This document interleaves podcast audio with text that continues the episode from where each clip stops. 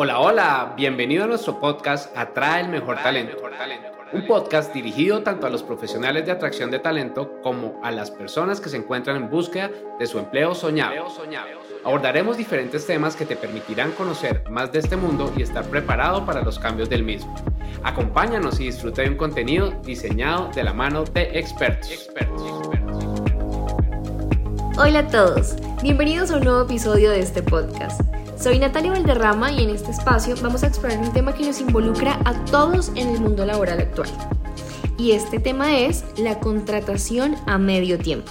Y digo que nos involucra a todos porque no importa si tú eres empleador o si tú eres empleado. En algún momento te vas a ver involucrado con este tipo de modalidad laboral. Y lo que queremos en este espacio es compartirte esas razones que están detrás de las desventajas y de las ventajas, por supuesto, de este modelo de medio tiempo o tiempo parcial.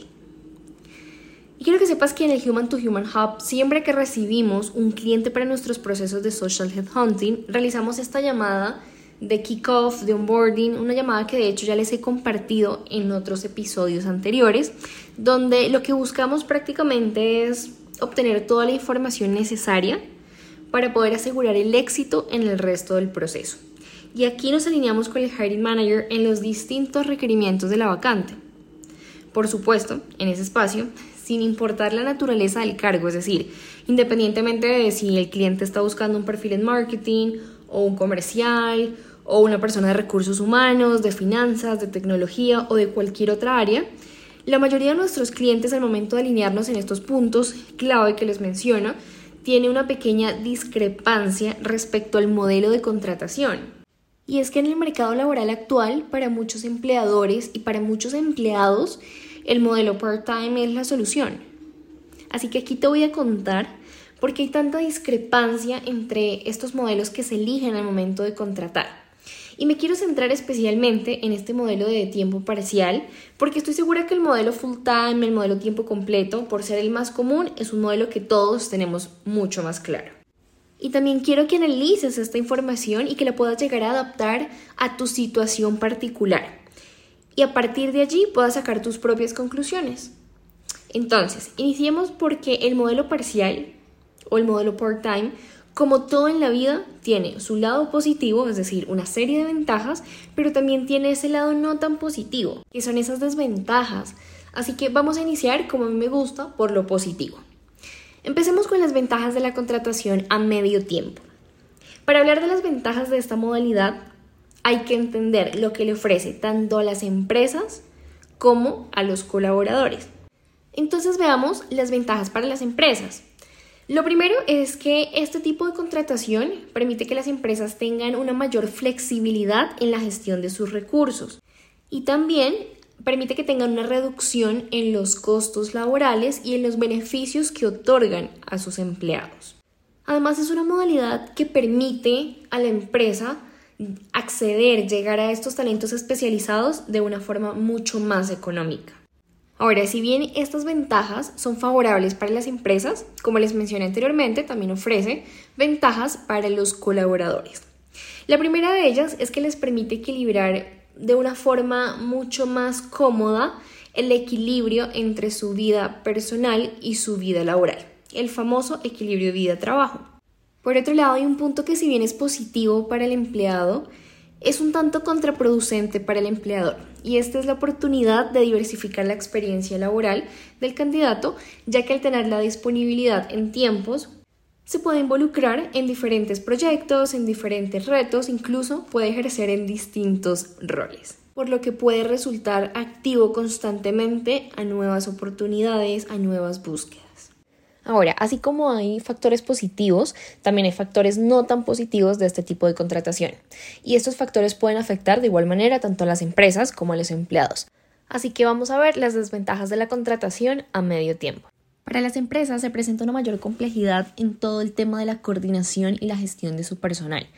También se pueden presentar algunas dificultades cuando la empresa desea retener a su talento a largo plazo. Y por otro lado, pues se va a presentar un menor compromiso por parte de los empleados. Esto puede suceder porque o no se perciben como una parte fundamental de la estructura organizacional o porque están involucrados en algunos otros proyectos. Ahora, las desventajas para los empleados principalmente se relacionan con la inestabilidad financiera en muchos casos, así como la disminución de los beneficios y de la seguridad laboral. Esto sobre todo es si se comparan con estos empleos que ya son full time. Y por otro lado, la limitación en las oportunidades de desarrollo profesional, es decir, en estas posiciones part-time no hay tanta posibilidad de crecimiento o de realizar un plan carrera nuevamente si se comparan con empleos de tiempo completo. Ahora, como bien lo vimos, este tipo de contratación tiene su lado chévere y su lado no tan chévere, es decir, sus ventajas y sus desventajas. Pero independientemente de si eres empleador o eres empleado, la idea es que puedas aprovechar al máximo este tipo de contratación y para eso te voy a compartir algunas estrategias clave. Entonces, si eres un empleador, lo primero que tienes que hacer es una planificación cuidadosa y detallada. En esta planificación te vas a encargar de gestionar de manera eficiente a tu personal que vas a tener por medio tiempo. Trata de orientarlo sobre todo al cumplimiento de objetivos. Por otro lado, desde el momento en el que tú salgas a buscar a este personal, es importante que mantengas una comunicación efectiva, una comunicación transparente, donde te permitas alinear las expectativas tanto que tú tienes para tu equipo, para este cargo, como las expectativas que tienen los candidatos y de esa manera puedas identificar el perfil que establece la mejor coincidencia con todos tus principios, con todos tus valores, con todas tus expectativas, es decir, la persona que se ajusta tanto a la empresa como al cargo y también el cargo y la empresa se ajustan a esa persona de igual manera.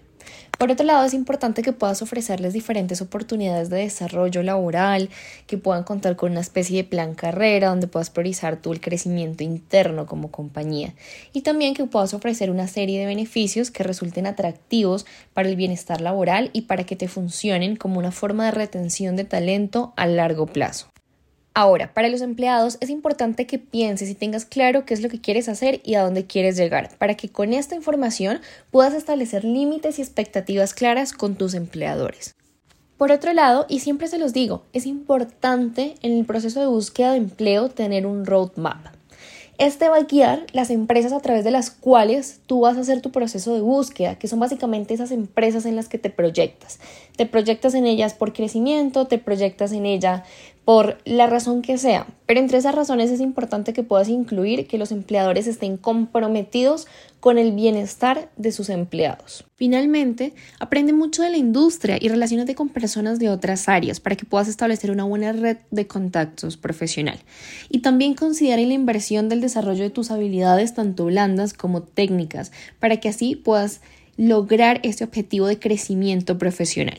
Y aunque estas solo son algunas ventajas y desventajas y algunas estrategias, espero que te ayuden a orientarte mejor de una manera mucho más exitosa respecto a este modelo de contratación. Sin embargo, te voy a decir lo mismo que siempre le digo tanto a mis hiring managers como a mis candidatos, y es tu caso es único. Analízalo a la luz de esta información y así entenderás qué te resulta más conveniente y qué decisiones podrás tomar. Antes de cerrar, recuerda que la flexibilidad y la adaptabilidad son fundamentales en el mundo laboral actual. Ahora sí, gracias por acompañarnos en este episodio. Esperamos que esta información sea valiosa y que pueda ser útil en tus futuras decisiones laborales. Hasta un próximo episodio. Es todo por hoy. Gracias por acompañarnos en este episodio. Recuerda seguirnos en nuestras redes sociales y aprovechar el contenido que tenemos para ti. Atraer y retener el mejor talento es la mejor inversión para tu compañía. compañía.